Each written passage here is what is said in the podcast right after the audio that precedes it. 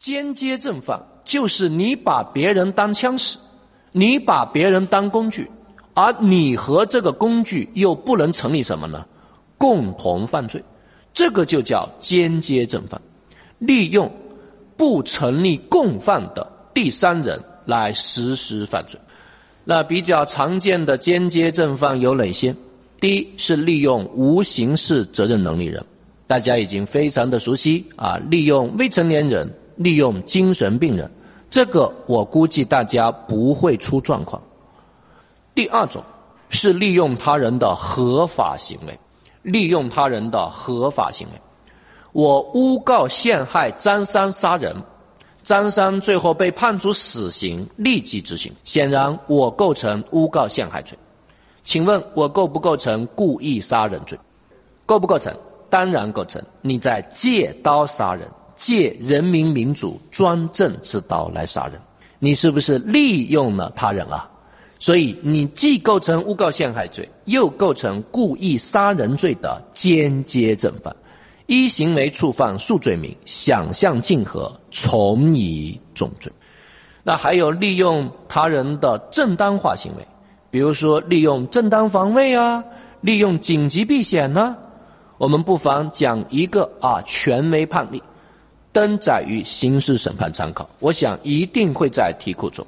变态案，一个男的是一个变态，看到一男一女在河边散步，然后这个变态就说：“你们两人在我面前发生关系，如果不发生关系，就把你们两人全宰了。”所以这个男的没有办法跟他女朋友发生了关系。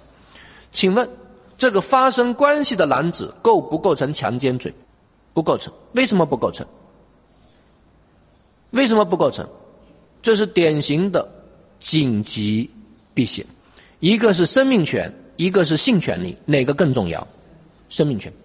但是这个变态构不构成强奸罪？构不构成？显然构成，构成强奸罪的间接正犯。你是不是把这个男的当成了你的工具啊？而你和这个工具成不成立共犯？不成立。那这是一五年之前的一个案例。但是如果放在今天考，那么还可以从另外一个角度考，因为大家知道，二零一五年刑法是有修改的。我们刚才说这个变态构成强奸罪的间接正犯，是把谁当成了被害人？是把这个女的当成了被害人。现在我想问大家，这个男的是不是被害人？这个男的也是被害人，那就定什么罪呢？刑法中是不是有一个强制猥亵啊？这是二零一五年刑法修正案九修改的罪名。因为以前猥亵的对象只能是女性，现在既可以是女性，也可以是男性吧？那显然这个变态构成强制猥亵侮辱罪，针对这个男的。但问题是，强制猥亵侮辱是直接正犯还是间接正犯？直接正犯、间接正犯？直接正犯。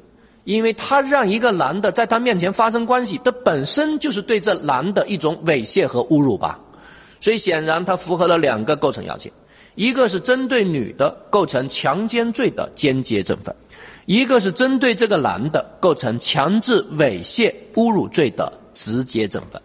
但问题是，他实施的几个行为，一个行为，所以是想象竞合，从一重罪。所以各位同学一定要抓住间接正犯的本质，其实没有那么复杂呀，大家只要抓住本质就可以了。间接正犯就是把别人当什么？当枪，而你和这把枪又不成立什么共同犯罪。如果你和这个枪可以成立共同犯罪，我们就用共犯解决好了，像雇凶杀人，对吧？把他当枪，但是我可以和他成立共同犯罪。但是你把他当枪，但是你又没法和他成立共犯，这个就只能用什么来解释呢？间接整分。